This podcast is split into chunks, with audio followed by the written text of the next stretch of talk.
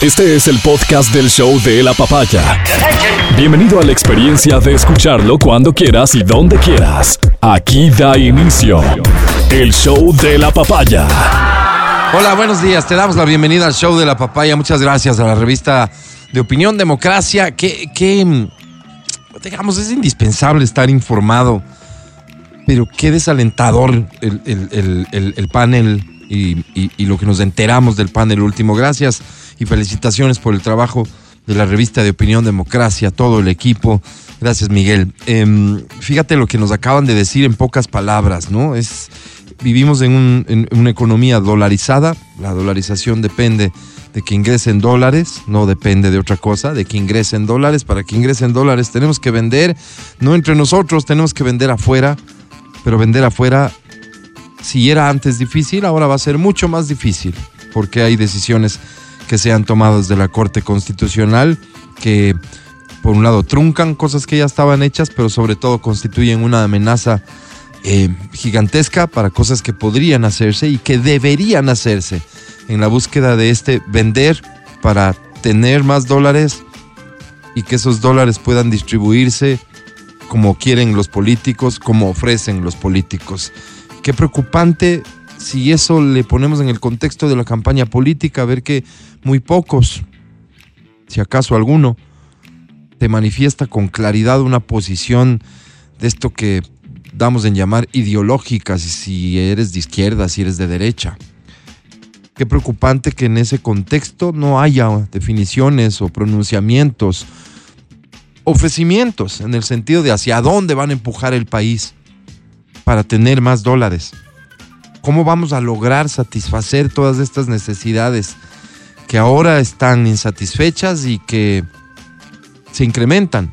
Se incrementan en número de personas con esas necesidades insatisfechas y se incrementan las necesidades insatisfechas. Es decir, estamos muy claros en que el rumbo que tiene el país, si se sostiene, no va para mejor.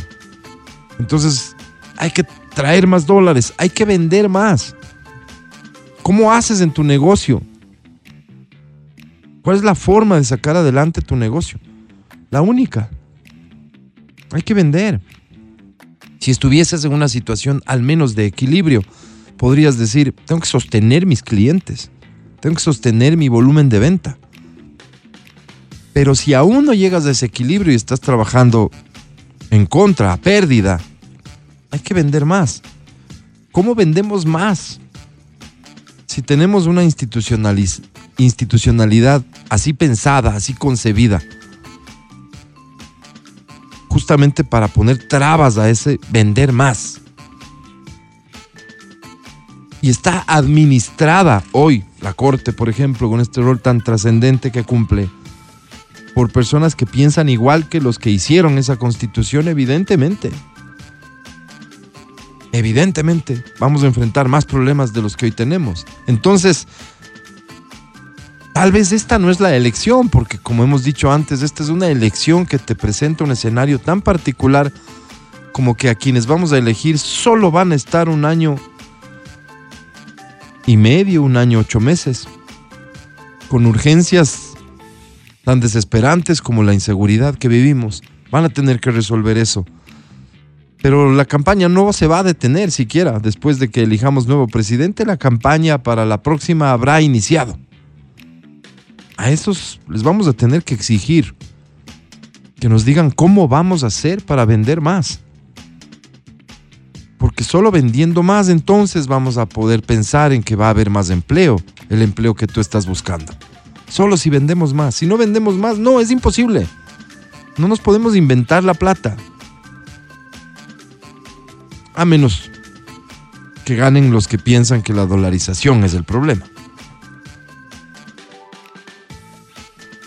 Qué delicado momento el que vive el país. Qué delicado saber por una publicación eh, que recoge una investigación hecha en el país que por ahí la mitad del país estaría satisfecha, preferiría un gobierno de corte dictadura militar, hoy por hoy. ¿Será el resultado de la desesperación? ¿Será que la democracia llegó a su fin. ¿Qué será lo que hay detrás de este pronunciamiento? Llegar a una conclusión de que la mitad del país estaría dispuesto a aceptar un gobierno de corte dictadura militar, ¿no te llama la atención? ¿No te preocupa un poquito? Bueno, si estás en la mitad del país que cree que ese no es el camino, deberíamos preocuparnos, deberíamos preocuparnos. Porque probablemente así, en democracia y con las reglas de la democracia, terminamos llegando a una dictadura. Oye, suena extraño, ¿no? Si la mitad del país se vuelve la mitad más uno, estarían en condiciones de elegir y decidir democráticamente que el rumbo del país vaya más o menos por ese lado. No podemos seguir tomando las cosas tan a la ligera. Una vez más, gracias por la profundidad del análisis y te recomiendo escuchar siempre, todos los días, de lunes a viernes, desde las 6.30 de la mañana, la revista de opinión Democracia aquí en ExaFM, en Radio Democracia y en Democracia TV. Da inicio el show de la papaya. Buenos días. Buenos días equipo, buenos días a quienes en ExaFM trabajan durísimo día a día para que podamos llegar a ti con toda nuestra programación, a la cadena Democracia, Democracia TV. Matías Dávila, ¿cómo estás? Muy buenos días. Amigo querido, ¿cómo estás? Buenos días. Se vienen cambios en el show de la papaya. Creo que es momento de advertirlo, ¿no es cierto? De anunciarlo. Eh, estamos entrando en la El etapa. en Radio María ya. eh, de hecho, déjame entonces comenzar anunciando que Matías Dávila no es el cambio. ¿Cómo? No eres tú el cambio. Pero acepté ya el rosario en Radio María, Álvaro. Bueno, desaceptada sí hay en este caso, perfecto, así que Álvaro. No, Matías Dávila se queda. ¿Tú? Yo me quedo. Hasta Estamos ahí. por descarte. Ok, ya. Hasta ahí. Hasta ahí vamos. Hasta ahí la información que voy a compartir el día de hoy. ¿Te parece bien? Ok, ok, Hasta ahí le seguiremos informando, Exacto, podríamos decir. exacto, exacto. Oye, qué caos eh, este, el ingreso a Quito. Ahora se han, se han presentado dos hechos. Y un accidente muy fuerte, muy fuerte en la ruta viva. Creo que alcancé a ver tres, si no cuatro vehículos volcados, Wow, estrellados contra una pared de la ruta. wow. Más o menos a la altura de la salida hacia mm, Lumbicí, Wow. en sentido hacia el aeropuerto. Muy fuerte el accidente, muy fuerte. Em, obviamente la ruta viva está cerrada y todo el tráfico está siendo obligado a salir justamente por esta salida al Lumbicí, que lo que va a hacer es arrojarte al final hacia la interoceánica, hacia el redondel este que hay en la interoceánica, antes de lo que es este, la escala y el Hospital de los Valles. Entonces el tráfico bajando hacia el valle está terrible por la ruta viva, por un accidente muy grave, muy serio, porque cuatro vehículos, tres, tres, si no cuatro vehículos volcados, pero prácticamente destrozados. wow. O sea, la fuerza del impacto tiene que haber sido eh, tenaz porque los vehículos están muy dañados, muy. Esto ya de entrada genera eh, un problema de tráfico enorme para la gente que está yendo, pero también para los que estamos entrando a Quito, porque ni más faltaba, tienes que pasar filmando. pues. Claro, claro. De No, hecho, de hecho salgo en un par de videos no. porque al percatarme que el tráfico que, que nosotros teníamos no era por nada que estaba ocurriendo en los tres carriles de subida, sino porque la gente literal se detiene a 10 kilómetros por hora para filmar. Entonces yo me puse al frente de un par de, de estos filmmakers para salir ahí eh, intencionalmente. O sea, es Wow. inaudito. Nos gana la curiosidad y, y- y nos paramos a registrar el hecho. Ya son más likes también, ¿no? Sí, claro. Y son, ya son. Fíjate, en una camioneta de, de- de servicio de, de transporte, de las camionetas, Ya. ¿ya? Iban dos personas, las dos, cada uno con su teléfono, prácticamente detenidos ellos, filmando. El tercer carril, el carril lento, el de la derecha, estaba parado porque gente como él decidía filmar el hecho. Entonces, te quedas pensando, ¿no? Qué locura, ¿no? ese es comportamiento humano. O sea, es ese, ese caos de tráfico en el sentido de la vía que no tenía que existir, estaba creado por la decisión de personas de hacer lo que te cuento. Claro, yo digo, yo digo, ya, ¿quieres parar? Para porque eres médico. Yo me paro. Porque puedo ayudar. porque puedo ayudar, yo me paro porque soy médico, me paro porque soy lo que sea que pueda ayudar en ese momento, ¿no? porque sé de esto, de alguna forma tengo un cable que podría ayudar si le conecto a mi Pero carro, no lejos sé. de eso, tal vez del tráfico que provocas, porque ponte que por el tráfico lógico que se generó en cambio en el sentido donde está el accidente, le resulta más difícil llegar a una ambulancia. Claro. Intenta llegar por el otro lado. No, tampoco le va a resultar muy fácil porque se armó un buen tráfico que solo se debía a que el 80% de los vehículos que pasan al lado del accidente, que estaba fuerte, prácticamente se detenían para registrarlo. Wow. Entonces, insisto, ese es un problema que se genera al que no tienes que regresar a ver a nadie, sino regresarte a ver a vos mismo como responsable de ese problema. ¿Ok? Avanzas y en la misma ruta viva, tráfico tenaz desde Llana Zarapata y me imagino que a esta hora estará desde mucho más abajo porque había un problema en la Simón Bolívar. Entonces todo el tráfico de la ruta viva que sale hacia la Simón Bolívar, em, caotizado. Ahí se producen varios inconvenientes, ¿no? Se producen inconvenientes que acabo de ver, o sea, les vengo a contar. Además, como hoy es vecino Álvaro, Claro, estoy y es vecino. Álvaro, claro. Ah, por buses, partes. buses de transporte, buses Ok. Em, pequeños, no sé qué, qué clase de transporte es ese, pero buses. En, en un carril derecho que no existe, que es como la partecita que te dejan ahí medio libre y donde está la cuneta, ahí haciendo un cuarto carril, metiéndose a la fuerza, compitiendo con los carros que al percatarse que están haciendo eso, intentas bloquearle, ¿no? Y por ahí no debes ir. Se le salen un poquito y por ahí se meten más duro. Son buses, pues. Claro, Hasta el macho hasta que el bus se te ponga encima, ¿no? claro, claro. y después cruzándose totalmente al percatarse que por ahí no iban a llegar, botando el bus para irse en cambio al primer carril, cruzándose todo esto para llegar hacia donde ya te metes a la Simón Bolívar y desde ahí meterte al carril derecho nuevamente porque es el que te permite meterte a la Simón Bolívar. Una vez más, personas haciendo lo que les da la gana, generando o incrementando el caos. Pero el caos a qué se debía? Y ahí viene un tema de nuestra infraestructura y nuestra capacidad de respuesta ante situaciones que no deberían generar tanto caos. Un camión, grande el camión, ¿cuánto puede medir un camión grande? Serán unos 6 metros. Ponle 10, Oh, un grandote ya. ¿ya? Ponle, ponle que sea un grandote 10. Ya. Ese camión está parado en la Simón Bolívar. Em, totalmente en el carril derecho, casi que ni ocupando de todo el carril derecho, sino en serio como parqueado, o sea, se dañó el camión y se detuvo y se parqueó, lo más pegado a la derecha que podía. Entonces queda durante 10 metros, está obstaculizado medio tercer carril o medio primer carril, como lo quieras ver. Claro. Y eso genera el caos desde 3 kilómetros de atrás y no más. Claro. Ese detallito. Entonces es, es un tema de infraestructura, es un tema de cuáles son los protocolos que se activan en esta situación. Claro. Ninguno, ninguno, porque había en efecto dos agentes de tránsito ahí, pero sin hacer nada. No, los agentes de tránsito están parados a un ladito haciendo con la mano siga. No hace falta que estén ahí haciendo siga porque sigues. Claro. No, no hace falta. No hay protocolo para una cosa así.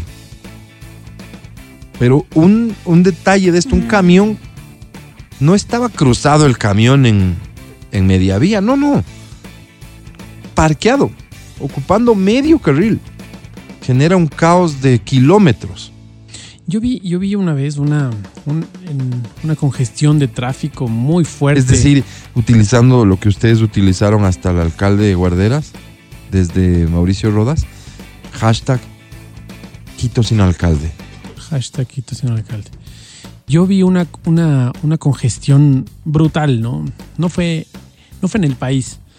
Y lo que vi fue una cosa tan loca, porque las personas, había una congestión, por una razón muy parecida a lo que tú dices. Un carro se había dañado y había puesto sus, sus, sus ah, triángulos. El triángulo, claro. Entonces, eh, no podías pasar.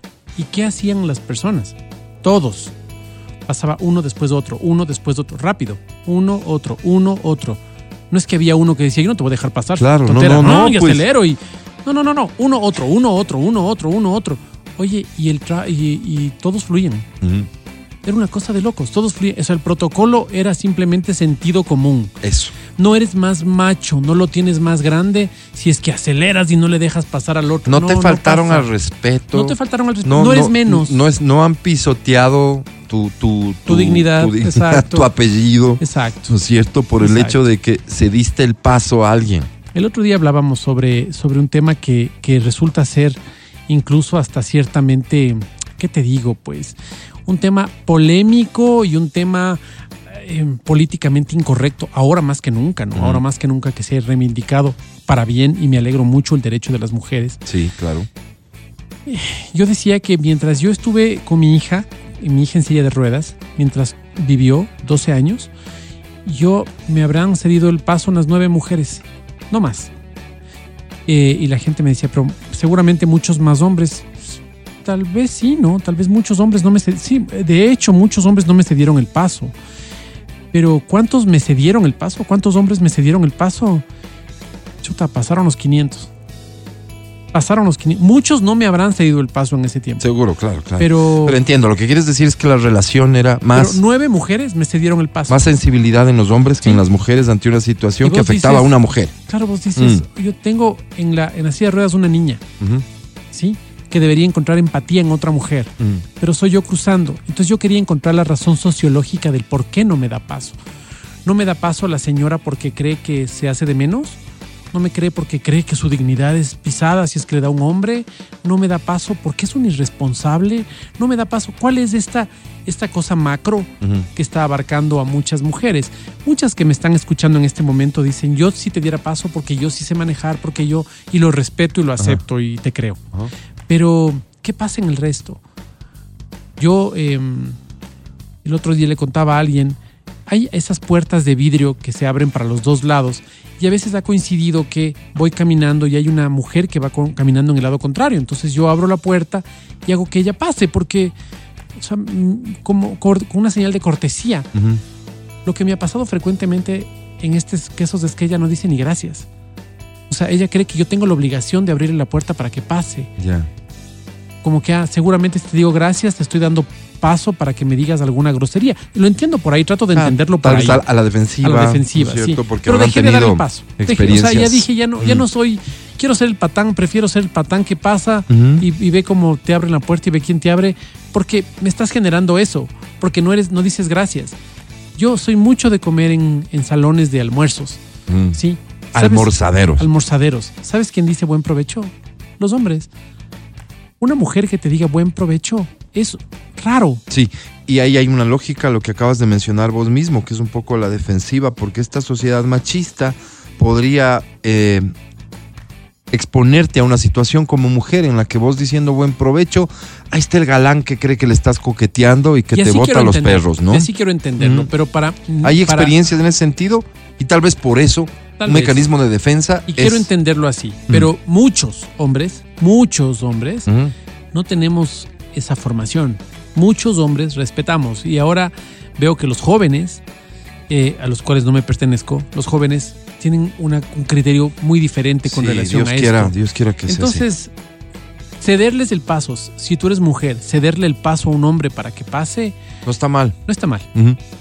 Eh, decir gracias cuando alguien tiene una gentileza contigo no, está, mal. Oye, yo quiero seguir y, y- y solo en el afán de ser coherente, quiero pensar que esto no tiene nada que ver con el género, que es el ciudadano haciendo lo que tiene que hacer por elemental sentido común y elemental responsabilidad de una convivencia social sana. Poco lo hacemos, hombres y mujeres. Poco lo hacemos, poco, poco conscientes somos o somos conscientes cuando somos observadores. Cuando nos toca ser protagonistas no nos percatamos de que hacemos exactamente lo mismo. Solo así entendería yo que esta abrumadora mayoría actúe como supuestamente condenamos que, que se actúe. Una abrumadora mayoría. No, no te estoy diciendo que excepcionalmente una persona.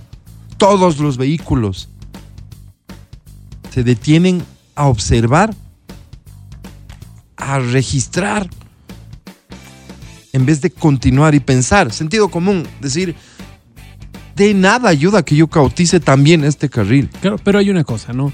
O sea, muchas, históricamente nos hemos detenido frente a los accidentes de tránsito. Antes no teníamos cámaras, pero nos detenemos, tal vez digo yo, para ver si no habrá algún conocido. Porque ese carro negro Sí. no, es, no es el del balito. No es el, no, ponte que sea.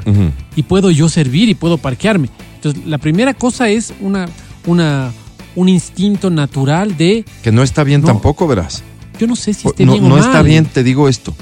Em, creo que cualquier iniciativa de ayuda que, que es válida tiene que darse considerando lo que hay a tu alrededor. O sea, no puedes parar tu carro en cualquier lugar a título de voy a ver si puedo ayudar.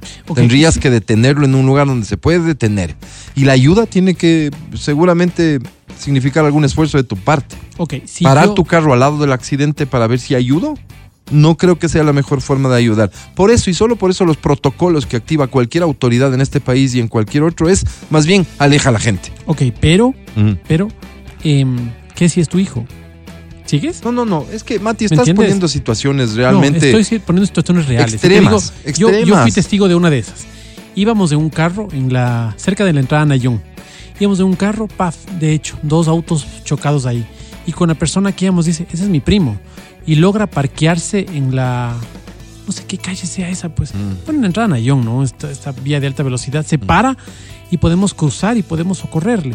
¿Cuántas veces me ha pasado eso en la vida? Una, que es esa. Sí, por eso Nunca está me bien, ha pasado. excepcional. Me ratifico en lo que acabo de decirte, excepcionalmente. Exacto. Mm. Eso te digo yo. O sea, no es una regla que tiene que cumplirse a rajatabla, porque si yo soy, te digo, médico, Sí. Yo me paro. Y si vos te cautizas por el tráfico, lo siento mucho porque es la vida de ellos, Sí. la que es primero, ¿me entiendes? Este mensaje tendría sentido. Tendría sentido si es que el 90% de la población tendría alguna capacidad de ayudar. Y no es así. por eso te Es digo. todo lo contrario. Por eso te digo, pero no, no, no estoy de acuerdo con la generalización. No, yo sí estoy de acuerdo con que digamos que la mayoría abrumadora, porque fue lo que dije, la may- abrumadora mayoría no tiene nada que hacer De acuerdo. de tener sus carros ahí. De acuerdo. Eso, básicamente me ratifico más allá de tus palabras bonitas. Cuando subes del ascensor y saludas, ¿cuántos te responden el saludo? ¿Cuántos hombres y cuántas mujeres? Cuando vos te subes al ascensor, ¿saludas? Sí. Hay personas que van a decir sí. Yo te voy a decir con toda franqueza, siempre, siempre saludo. Y te Y alguna vez, fíjate que me pasa, responde uno que otro. No responden todos. Y alguna vez que me ha pasado también, entras distraído, entras de una llamada telefónica o lo que sea. Al cerrar me excuso, ofrezco una disculpa y digo, disculpa, buenas tardes o buenos días, o lo que corresponda. En algún momento de mi vida esto se me puso como, es importante hacerlo. Y lo hago, lo hago ya mecánicamente. Está mal, está bien, está bien. Está bien. Está bien porque le cambias la vida al resto. Son normas de convivencia que deberíamos retomar. Desde lo más básico, bien haces en, en- en- en- en- en señalar esto del ascensor. Eh, la irresponsabilidad de Ana Simón Bolívar es terrible. Ayer tipo 11 a.m. regresaba del sur. Yo iba más o menos 80 kilómetros por hora, lo cual está perfectamente permitido en esa vía. Y me rebasaron a gran velocidad dos volquetas grandes, un camión distribuidor de gas, buses. Además que vi dos perritos partidos por la mitad, claro, a esa velocidad no quedan ni para el cuento. Imaginemos si se cruza un cristiano por ahí o el riesgo de que no pueden maniobrar y produzcan una colisión. Todo lo que acabas de mencionar es perfectamente posible. Camiones yendo a mucho más de su límite de velocidad permitido. Oye, yo me acuerdo, yo trabajaba en un medio de comunicación y en ese medio de comunicación nos hacían Ahora también. Sí, bueno, ahora también, pero ahí había Aquí no hay recorrido. lado. Entonces, déjame me apunte. Entonces, ¿sabes qué pasaba? Que tenían un sistema ellos eh, instalado en las furgonetas Ajá, y la furgoneta no podía subir de X velocidad. ajá. Entonces, ¿eso qué pasaba? Subías de esa velocidad y sonaba un pito. Tit, tit, tit, tit, y tenías que bajar a velocidad. Porque a veces se te iba, pues estabas tratando de hacer alguna maniobra. Entonces, esta información en, en esa época, evidentemente sin Mm. GPS, sino solamente con el vehículo, se descargaba en la computadora y le multaban al chofer. Pues. O sea, esa tecnología te estoy hablando del año O 99. sea, sí existe. Sí. Sí se puede. Exacto, sí se puede. Vamos a hacer el ejercicio. Vale, anda por favor al teléfono y vamos a marcar. Necesito que suene desde que, ten- desde que tenemos tono de llamada. Al aire, por favor. Sí, vamos a, a marcar al 1-800 metido. Solo necesito salir de una duda. A ver. ¿Ese es tono de llamada? Sí, ya está. 1-800 metido. Ay, tal vez está ocupado el bar metido. por metido. Suena ocupado. Vamos a seguir insistiendo. ¿Por qué estamos haciendo esto? Uno de estos buses que hizo lo que le dio la gana fueron dos de la misma empresa o cooperativa. No sé si estaban compitiendo entre ellos, pero se inventaron un cuarto carril, se salieron al primero, regresaron al tercero, hicieron lo que querían, abusando de que son grandotes, son buses. Entonces, ¿qué carro pequeño se le mide? Te pones a pensar y dices, no es justo. Y si me choca, que me pague. Y luego dices, me va a pagar. Me voy a meter en este lío. Claro. ¿no? Y si le dices algo y si le confrontas por la ventana, ¿qué tal si el tipo es de esos que se baja con alguna herramienta usando de arma Claro. Y te cae a que- golpes. Que se baje solo nomás. Si no tienes experiencia en pelea, seguramente y te son dos tal vez porque Claro. habrá ahí alguien un controladorcito, alguna vaina? Entonces lo piensas bien y dices, ok, no, se vaya. Pues en la parte de atrás tiene la leyenda esta que es media clásica de informe cómo conduzco. Y yo pedí que tomaran una foto porque dije, voy a llamar, me voy a tomar el trabajo de llamar. Cuando me percato que dice 1800 metido. Entonces dije, o alguien muy creativo, o tienen la audacia de poner esta leyenda provocadora al máximo para decir conmigo, no te metes, pues.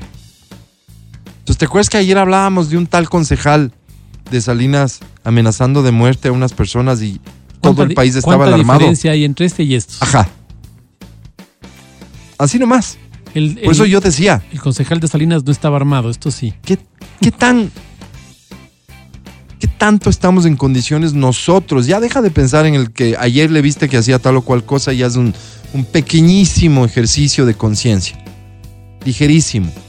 No se trata de comparar peras con manzanas y no estoy poniéndote en el nivel de un asesino, de un tipo que amenaza con matar. No, no, no, no, no. Y vos y tu comportamiento, y vos y lo que haces, y vos y lo que dejas de hacer. Oye, más de la mitad, si no la mitad o un poquito menos de la mitad, pero la nota dice, la mitad de las personas en este país creen que lo mejor para este país sería un- una dictadura militar. Tal vez es su desconocimiento, tal vez nunca vivieron, tal vez este país nunca vivió una dictadura militar como pasó en otros países. Tal vez sea eso. Claro, y ese desconocimiento les lleva a, pensar en, es que necesitamos a alguien que ponga orden en esta cosa. Coincido plenamente. Se nos ha escapado tanto tiempo el decirle a la gente que viene detrás nuestro, y me refiero a generaciones, estos son los valores que hay que intentar conservar. Y como ahora todo está mal, todo nos sale mal, podemos llegar a un punto en el que, imagínate vos, democráticamente, y democráticamente en las urnas, pues, ¿no? Decidamos que el camino para el Ecuador es una dictadura militar. Oye, Ah, no se puede porque la... No, espérate. ¿Cuántas cosas la ley y la constitución supuestamente no permiten y suceden a título de que la gente es la que manda? yo creo que hay que hacer aquí una, una, mm, un análisis de qué es ser un asesino, ¿sabes? Porque un tipo que sale con una pistola a disparar contra las personas es un asesino, estamos claros. Ahí está claro, ahí no hay duda. No hay duda. Mm. O espero que no la haya. ¿No es cierto? Ya, porque nunca faltará alguien que diga, pero estaba deprimido, pero es que hay que, tiene Claro. atenuante de que no sabía. De hecho, tú eres es un que- poco así porque dices, ah, no, hay que, Claro, amor, puedes hay que ¿no es cierto? Ok. Un tipo que sale a un parque de diversiones y dispara al aire en el parque de diversiones, ¿es un asesino? Oye, el tipo no disparó a nadie. Ahora, aire. que la bala perdida caiga donde alguien y Ah, le ya no mate, es culpa, eso ya no pues. es culpa, pero Claro. yo disparé contra alguien, ¿sí No, o no? Justo me movieron ese rato y... Exacto, sí. ya. Entonces, una persona que va en un auto sobre la velocidad permitida es un potencial asesino que no quiera reconocerse como tal, que minimice este criterio. Lo que tú quieras no le exime. Porque cuando yo voy a 120 kilómetros por hora en un carro, llámese moto, llámese carro o camión o volqueta cargada, ¿en cuánto tiempo realmente voy a poder frenar? Sí, ¿en, cuánto, en, en qué espacio voy a poder frenar? Voy a poder frenar en 60 metros. Ok, si se me cruza alguien a 40 metros, ¿qué pasa? Seguramente lo voy a matar. Y no le puedo echar la culpa a la otra persona, que por, pero ¿por dónde cruza? Si yo hubiera estado en la velocidad permitida, ¿quién sabe? ¿Quién sabe? Y también le mataba. Pero ¿sabes qué? Nadie me puede decir que yo estaba, yo estaba en el carril que debía, a la velocidad que debía, y ahora sí, la culpa es de la otra persona. Pero si yo voy a 120 kilómetros por hora, creo que ya me voy convirtiendo en un asesino. Pero citaste exactamente el caso que yo quería citar también. Eres la persona que se cruza por donde no debe, corriendo en una vía de alta velocidad. Mm. Oye, eres, para mí eres muy malo. No voy a decir igual de malo, igual de irresponsable que el que va a 120 kilómetros por hora en un camión cuyo límite de velocidad es 60. No, no voy a decir semejante estupidez. Totalmente. Pero eres muy malo. Totalmente. El Eres muy estúpido. Ok. Además, Mucho. autoridad, eres muy estúpida cuando pones unos pasos, unos pasos a desnivel, con unas gradas empinadísimas. Te pregunto, ¿tu madre puede pasar por ahí? Autoridad. Te pregunto, la persona que no eligió silla de ruedas, sino que tiene que usar silla hace? de ruedas, ¿Cómo cruza? puede pasar por ahí autoridad. Eres muy estúpida si crees que a través de estos sistemas todos podemos. ¿Cuánta No, falta no nos va a hacer Adriana Mancero ahora que ya no está? Álvaro, Porque pero- aquí es donde venía el solo un Solo un estúpido. estúpido, sí. Qué pena. Es eh, ahora, espérate. La tormenta perfecta, Álvaro. Sí, espérate un segundo. ¿No será bueno que estemos conscientes de que todos tenemos un grado de responsabilidad en este caos en el que vivimos, como para que todos nos hagamos, haciéndonos responsables, nos hagamos cargo de resolver esta pequeña parte que nos compete? Y por ahí probablemente se produce ese gran cambio que ningún político va a poder darnos. ¿No será que este es el camino realmente, la generación de conciencia sobre nuestro pequeñísimo, así como pequeñísima es nuestra contribución hacia las cosas buenas? Tal vez pequeñísima es nuestra contribución hacia las cosas malas, pero si resolvemos lo malo y somos muchos resolviéndolo, logramos lo que virtuosamente se logra cuando somos muchos haciendo un poquito bueno. O sea, no es una locura, pues. No es una locura pensar que nosotros podamos organizarnos, nosotros podamos proponernos, que no dependamos de nadie. Sería ideal que tuviésemos líderes que nos convoquen, que nos motiven, que nos ayuden, que nos enseñen el camino, que nos orienten. Y si no están ellos, hay cosas de sentido común que creo que sí podemos hacer. Y este tipo de conversaciones yo sí creo que ayudan mucho. Gracias Matías Dávila por Sí, ser amigo, parte. gracias. El podcast del show de la papaya. Con Matías, Verónica, Adriana y Álvaro. Tengo que compartir con ustedes un audio que es eh, la opinión, la información, el testimonio. Término correcto. El testimonio de una persona que eh, presenciaste, viste, fuiste testigo del momento mismo del accidente.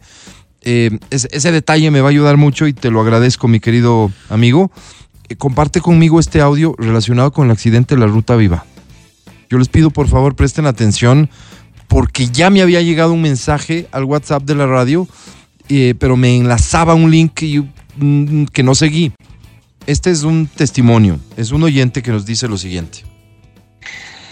Mi estimado Álvaro, buenos días. Eh, sí, hay un accidente terrible en la ruta viva, pero quiero denunciar que fue ocasionado por la policía de tránsito porque estaban haciendo un operativo pidiendo papeles. ¿Cuándo van a entender los dirigentes del tránsito que la ruta viva no es pista de bicicletas, no es para salir a trotar, no deben permitir que se venda helados a los, a los filos de la ruta y que no deben hacer operativos para pedir papeles porque ocasionan estos accidentes. Lo mismo pasó en el accidente de Guayabamba hace un par de meses. Em, fíjate que para quienes pudieran no entender el contexto de esto, es el lugar en donde en la ruta viva se pondría el operativo le da tiempo de reacción a la persona que viene en una ruta de alta velocidad. En esa ruta puede circular a 90 kilómetros por hora. El donde se ubican da tiempo para la reacción con la cantidad de tráfico que se produce. Si no es el caso y si es que hay un pequeño error de cálculo en esto o alguien se le olvidó considerar este detalle, y si es cierto esto, imagínate las consecuencias. Autos destruidos. Desconozco cuál es el estado de las personas que estaban adentro, pero lo que vi fueron autos destruidos.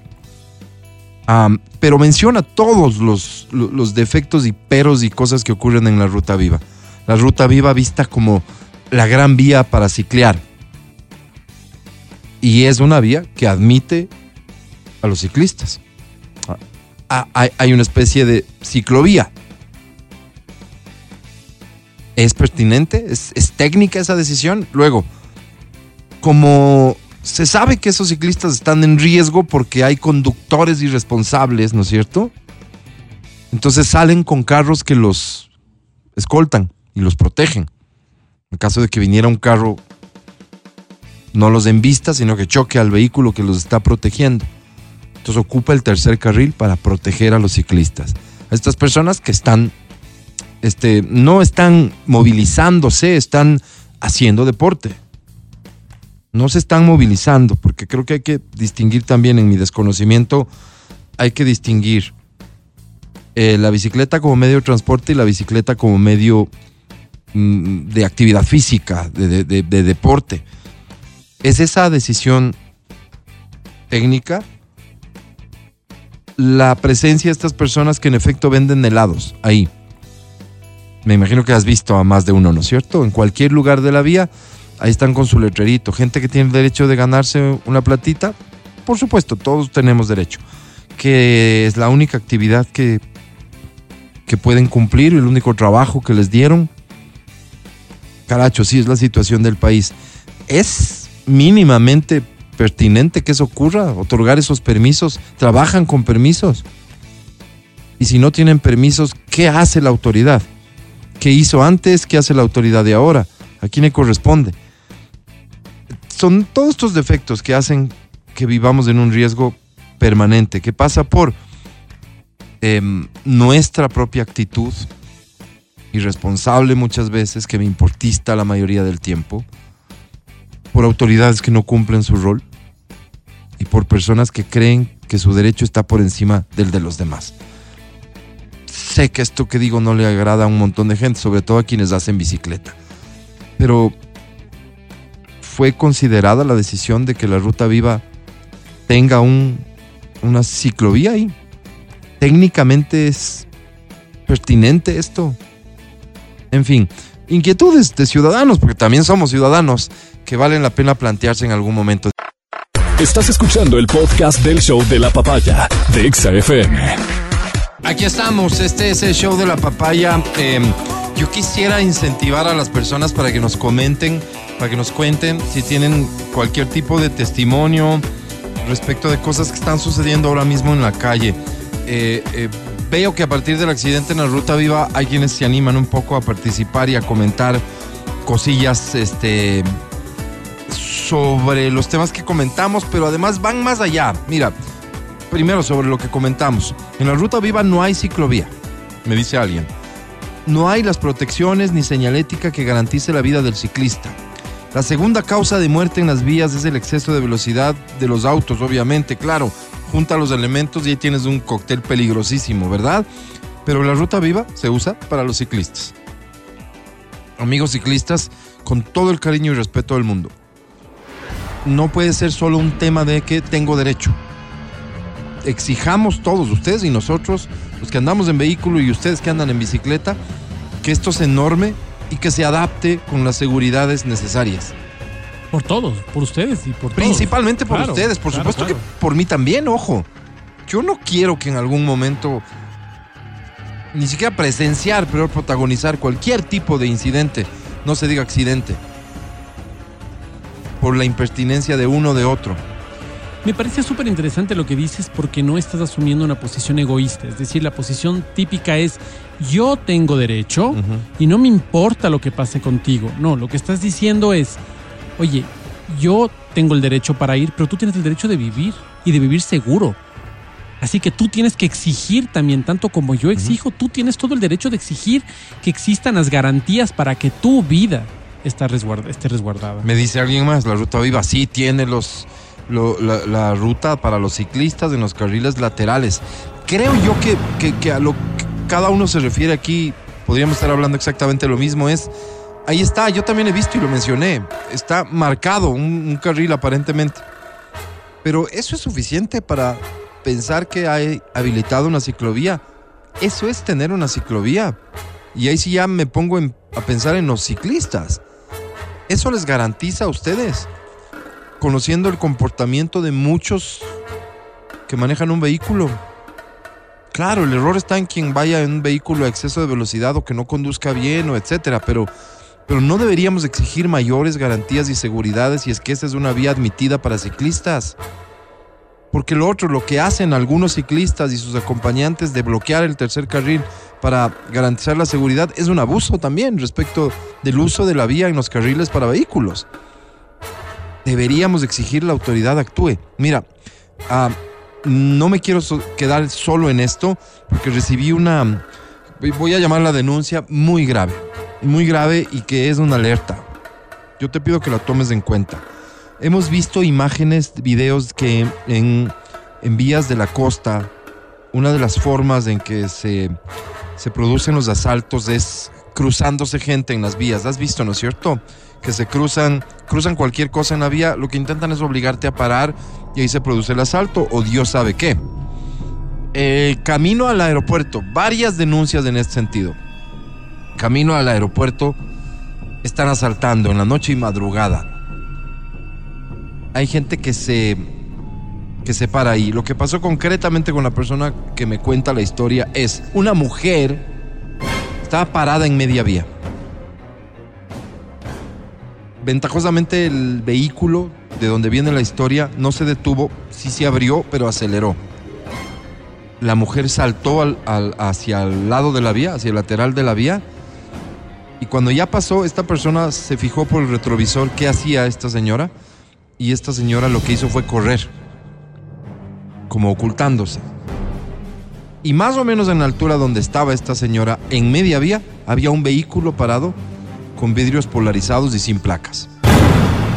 Entonces, junta los hechos y hay de las denuncias de que están asaltando ahí, yo diría, esas personas pretendían asaltar. A las personas que van al aeropuerto, ¿a alguna le pasó que al salir sus llantas, alguna estaba desinflada, su neumático pinchado? Intentan obligarte a parar para asaltarte. O sea, están usando un montón de, esquemas y mecanismos para que te detengas en alguna vía más o menos eh, abandonada, donde no hay mucha circulación y poder asaltarte. ¿Cuántos minutos necesitan para llevarse todo lo que tienes tú? Si están en moto, si están en vehículo, tal vez segundos. Gente que llega de viaje, imagínate con sus maletitas llenas. Entonces, aquí la respuesta no es otra, sino autoridades, estas denuncias están dando, hay hechos que ya se están registrando, independientemente de que haya personas que vayan o no y denuncien ante la justicia. Si ustedes están en conocimiento de estas denuncias ciudadanas y hay sospecha, no se queden cruzados de brazo y garanticen estas vías. Hagan lo que tengan que hacer para garantizar en la noche y madrugada porque están dándose estos hechos. En este mundo cada vez más loco con cada loco zafado de coco. Noticias locas, noticias locas, noticias locas. Locas de aquí a allá contadas en la papaya. Antes de contarte esta, quisiera saber, ¿has escuchado alguna razón extraña de por qué alguien perdió su trabajo? ¿Cómo extraño? Extraña. Extraña, o sea, que no sea lo típico, pues, o algo plenamente justificado a ojos de cualquiera de, no sé, no cumplía bien su trabajo, le cayó a golpes al jefe, Lo que, lo que escuché le- una historia. se metió con la No, yo no. Lo que esposa escuché una del historia gerente, es que el gerente estaba atrás de ella ¿ya? y ella no le hizo caso. Y le votó. y se inventó horrores y Claro, barbaridades. claro, de esas historias lamentablemente ¿no? tiene que haber muchas. Lamentablemente digo, ¿no? Y olvídate del género, de los Claro, eso, intervinientes, es el, el uso del poder para Claro, claro. intentar obtener algo y si no lo obtienes, pues usas el poder. ¿no? Seguramente de esas historias hay muchas. Em, Alguien habrá perdido el trabajo por llegar tarde, muchas veces. Claro, claro. Obvio. claro, claro, de hecho, hay procesos, ¿no es cierto? Claro. Sacar un visto bueno y demás. Alguien habrá perdido su trabajo por no obedecer órdenes o instrucciones. Claro, por O cumplir. porque el se te dañó alguna maquinaria, alguna cosa. Porque que estaba tu dañaste. responsabilidad, claro. Porque dañaste, Por mala no operación. Claro, por, por mala operación, dañaste. Dice, solo se me volcó el tractor. Como solo, ¿no? Espera, dice, a mí me votaron para meterle al amante del administrador. No. es delicadísima tu denuncia. Sí, claro. Claro, Andrea. Y, y esas cosas pasan, pues. Esas cosas pasan, claro. ¿Qué pasan? O sea, obvio, necesitas una plaza para alguien y buscas la forma de deshacerte de alguien para que entre el otro alguien. ¿no? Goodbye, ¿no? Me imagino, pero ¿cómo llegaste a comprobar que era para eso? ¿Me quieres contar? Me parece una historia a lo bestia. Me votaron del trabajo para meterle al amante del administrador. o sea, pero ¿cómo sabías que era el amante? ¿Qué onda? ¿Cómo, cómo termina esta Oye, historia? oye, oye, una no cosa nos que dejes picados. una cosa que se ve y en el terreno político es justamente eso, ¿no? ¿Dónde le pongo a mi amante? Y tu amante entra a cumplir unos roles ahí de directora de procesos y, y y no después es candidata a presidenta, olvídate. Mira, esta historia que yo te quiero No contar, sé, no sé. No, yo Estás tampoco vos digo. diciendo, pues entonces. No sé. En tu de- de- ejemplo de, digo, procesos Ok, de no ok. sé qué. Di con nombres, Mati, no tengas miedo. un hombre pierde su trabajo, fue despedido de su empresa por pasar demasiado tiempo en el baño durante las horas de trabajo.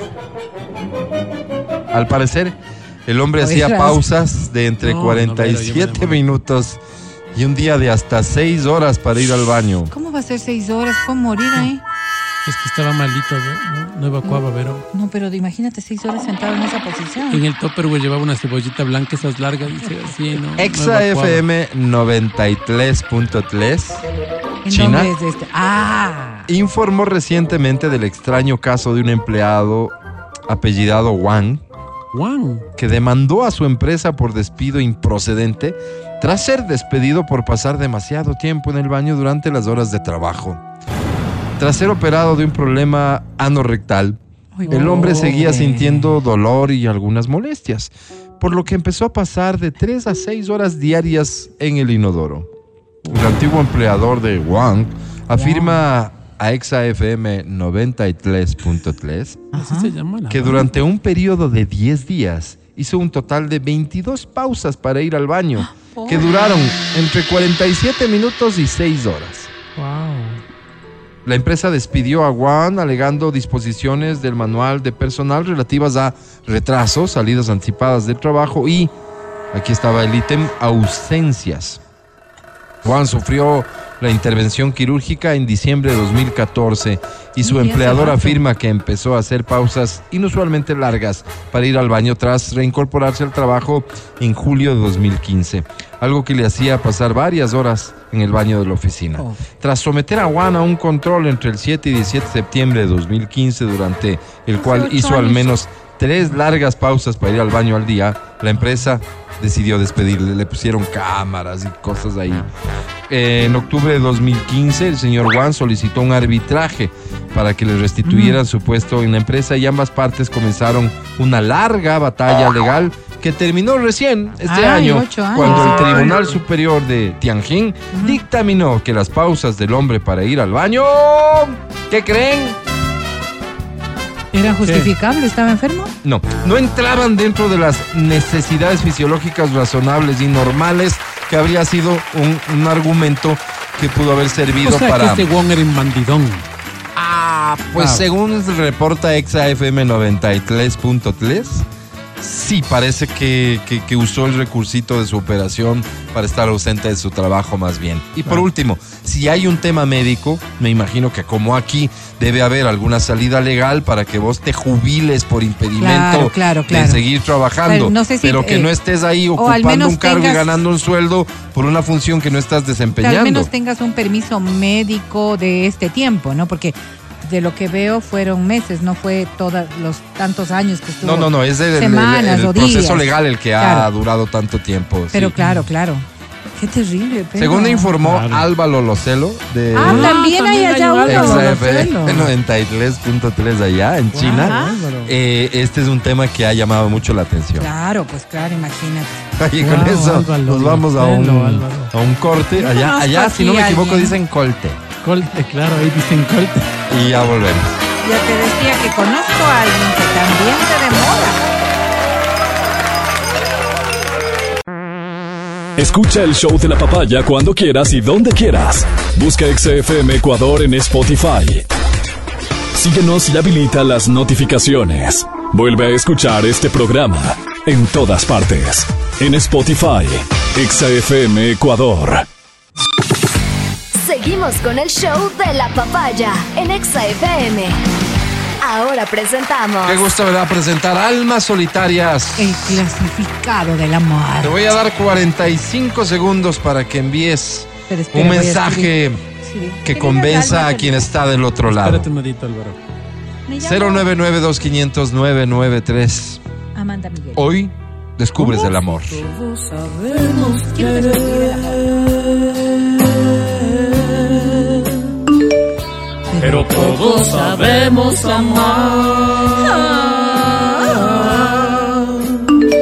Y es que amar y querer no es igual. Amar es sufrir, ¿Y querer qué es?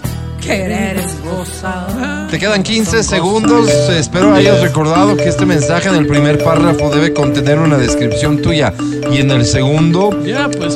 sí, delinear más o menos a quién buscas. 5, 4, 3, 2, 1. Se acabó. ¿Cuántos tienes? Oye, Álvaro, 1.670.212. ¿Y ahora qué? Ok. ¿Cómo haber llegado tantos en un ratito? ¿Un millón? 270.312, Álvaro. ¿Un millón? 270.312, Álvaro. 270.300. Si eliminamos los que dicen que van a votar por el correísmo, ¿cuántos quedan? Cuatro, Álvaro. No, ¿Vero? queda 1.170.312. Sea, representan más o menos el 8%. O menos, tal vez, Álvaro, a estas alturas. Sí. Oh, Álvaro. 8, 7% es lo que yo le calculo. Bien, vamos, elimíname esos, por Álvaro. favor, sí. vamos. ¿Ya eliminaste? Tú eras sociales, no, no hay nada. Este también, por favor. ¿Y sabes qué? Este que creo yo que es de ese amigo del Matías. No, Álvaro. No, déjale, dicen que tiene una vida tan dura. Álvaro. Listo, ahora sí voy con los mensajes que, da- se quedaron, perdón. Decimos amigos de almas El solitarias. clasificado de la mar. Hola, Hola. me llamo Willy. Hola, Hola, Willy. Willy. Pero honestamente prefiero que me digan William nomás. Hola, William. ¿Cómo les ha ido? ¿Cómo es la Bien, gracias. ¿Cómo están todos por ahí? Bien, William, gracias. Ah, William. qué bueno. Soy alto y como mucha legumbre. Como mucha legumbre. Qué bueno, qué bueno. Por eso me dicen el espárrago. Ah, ¿Cómo por lo que es altito, delgado y come. Pero la verdad no es que me guste mucho, preferiría que me dijeran, no sé, cebolla larga o... Cebolla Ah, blanca. En fin, soy Willy Peña, estoy a sus órdenes. Hola, Willy. Gracias, Willy. Qué hermosa canción. fumando una colilla de ayer, el tiempo en el bolsillo ¿Quién no ha venido o no? No ha venido. y el frío ¿Quién canta? Paloma San. Basilio. Qué canción. Deberían traerla de vuelta, aunque sea Sí. para una gira de despedida. Aunque sea para verle en un café. Qué linda canción es esta, en serio. Se suspende el segmento, la Viene. escuchamos. No, no, no, no. Álvaro. No, sí. Tenemos un compromiso, Álvaro. gritar, En compromiso conmigo mismo. esconde el llanto con la Tienes un compromiso con la verdad. Cantemos y gritemos esta canción, ¿te parece? Hasta aquí, almas solitarias. No, Álvaro. El clasificado del amor. ¿Por qué me abandonaste? No sé por qué. Si siempre fuiste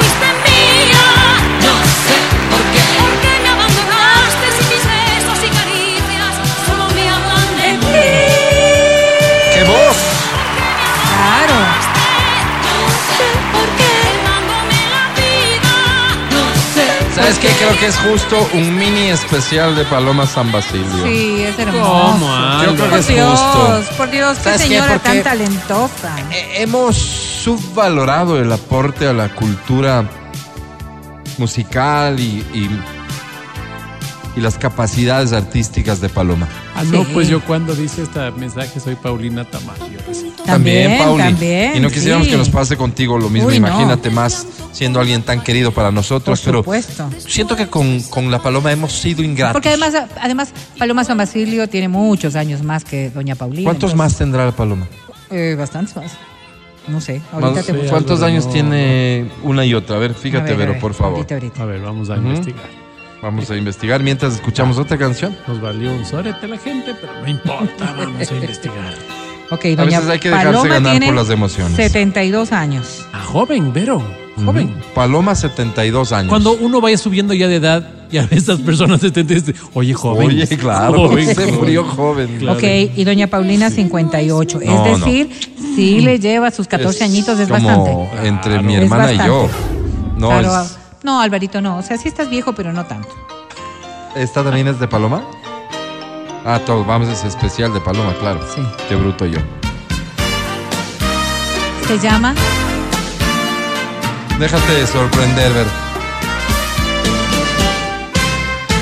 Qué elegancia.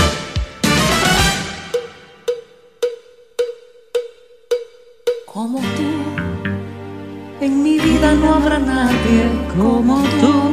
Canción elegante, ¿no? Linda canción, Álvaro. Linda canción. No linda, pero elegante sí es. Un corazón con nombre. Mucho para ustedes, Yo traté mis compañeros. olvidarte, pero no lo conseguí. Si estoy sola, pienso en ti. entre Qué la bajo gente potente ese, ¿no? Me doy cuenta que no sé vivir sin ti. ¿Cómo dice el coro? Porque me abandono como tú. En mi vida nadie ¿Esta es de ella? Como tú. ¿O es una Ella la versión canta, de no ella? sé. No sé cualquier hora. Cometería un error si digo que Paloma fue, es una mujer guapa. Sí, es muy guapa. Muy guau. De rostro, Muy guapa, rostro muy bonito. Muy guapa, muy guapa. Eh, rasgos muy finos, muy guapa, sí. Sí, ¿no? Sí, sí, sí. Ahí está otra.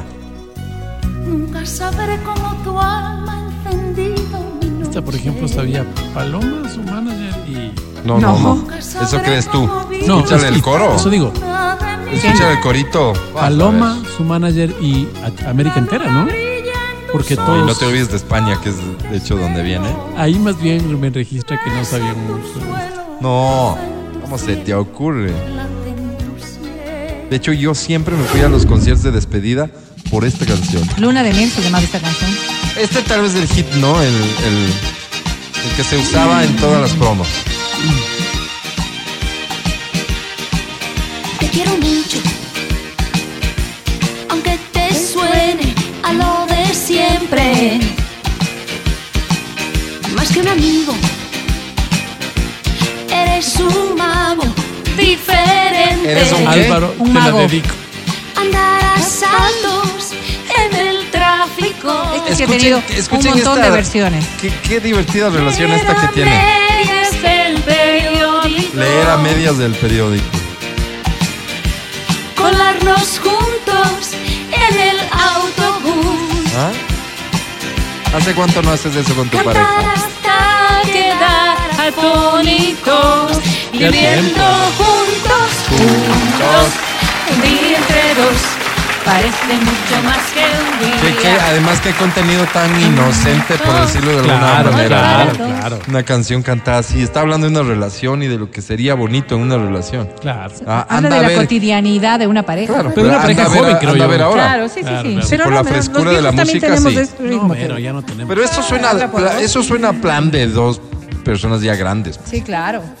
Colarse Y como- el- el no, no, o sea, a ver, espérate. Te pones el ¿Le parece un super domingo en plan? la mañana, Vamos. volumen a todo, a todo volumen, ¿no es cierto? A cantar los dos mientras das el desayuno hasta quedarte atónito. O sea, sí es un Afónico, plan bonito. Afónico, pero. Atónito. Pero bueno, yo me quedo atónito también Atónito. a veces. No, sí. atónito, no, pero no te Afónico, quedas lo que atónito. Quieras, lo que quieras. ¿Por qué te ibas a quedar atónito? Porque dijo, quizás- ¿y cómo así estás oyendo? ¿Por qué Los hijos me quedo parando te el desayuno ¿por vos qué que eres son así, media papá, vaga? mamá? Me vergüenzan, dicen. Me dejas de atónito, mi amor. Gracias, Álvaro. Vos que eres vaga ya haciendo el desayuno. Con esta nos despedimos.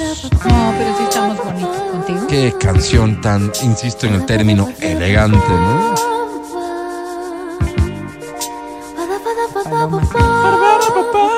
Con esta canción yo me imagino en mi yate navegando por aguas, no sé, Sao Paulo, Brasil. Wow, yo pensé Ibiza ya. No, no. Sao Paulo, ¿será que tiene aguas para navegar, Álvaro? Sao Paulo, Brasil. Yo siento que Creo que no Unas chicas de cuarenta y tantos años. ¿Cuánto? Veo que me dan felicidad. Siete, ocho, no más. Las cosas tan pequeñas que Julio Iglesias y yo. No, está muy viejito. Contigo ya. tengo ganas de Por eso. Ya, ya Pero a mí sí me parece plan irme en un yate con Julio Iglesias, la verdad. Con Enrique no me iría, pues o sea, Enrique no deja nada. Claro. Claro, O sea, claro. Claro, bestia de canciones. Paloma San Basilio. Ahí les dejamos la inquietud a los empresarios a ver si la traen a una nueva gira de despedida a esta gran cantante. Mañana, con gusto, estaremos presentando Almas Solitarias. El clasificado del amor. Muy bien, ya nos tenemos que retirar. Gracias. Qué pena. Hasta luego. Hoy para mí es un día especial. Hoy saldré por la noche. Muchísimas gracias, Vale. Gracias, Pancho. Muchas gracias, Majo. Gracias, Feli. Gran trabajo, Feli. Eh, bueno, lo preferimos así. Mm, habíamos considerado que Adriana se despidiera del público, pero la verdad preferimos que no, porque esos momentos suelen ser tristes. Tristes, Así Álvaro, que, sí, sí. nada, hoy casi ni se ha notado su ausencia. Así es, Álvaro. Saludos, Adri, que estés bien, que te vaya bien eh, a donde vayas. Matías Dávila, hasta el día de mañana. Amigo mío, hasta el día de mañana. Un abrazo fuerte a todos. Gracias por escucharnos. Verónica Rosero, que estés muy bien, hasta mañana. Hasta la jornada de mañana, ya en día viernes terminando la semana, los esperaremos aquí en el show de la papaya. Hoy, pásenla bien, coman rico. Hoy es el 3 de agosto, lo que quiere decir que nos quedan 17 días para ir a las urnas y decidir Piensa, por piensa. quién votar, a pensar bien, ojalá que sí. Ya viene Edwin Ernesto Terán con Reconexión en Exa. Soy Álvaro Rosero, el más humilde de sus servidores. Gracias por escucharnos. Hasta mañana, bye.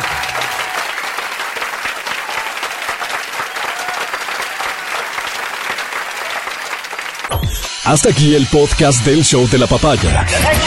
No olvides seguirnos y habilitar las notificaciones para que no te pierdas nuestro siguiente programa.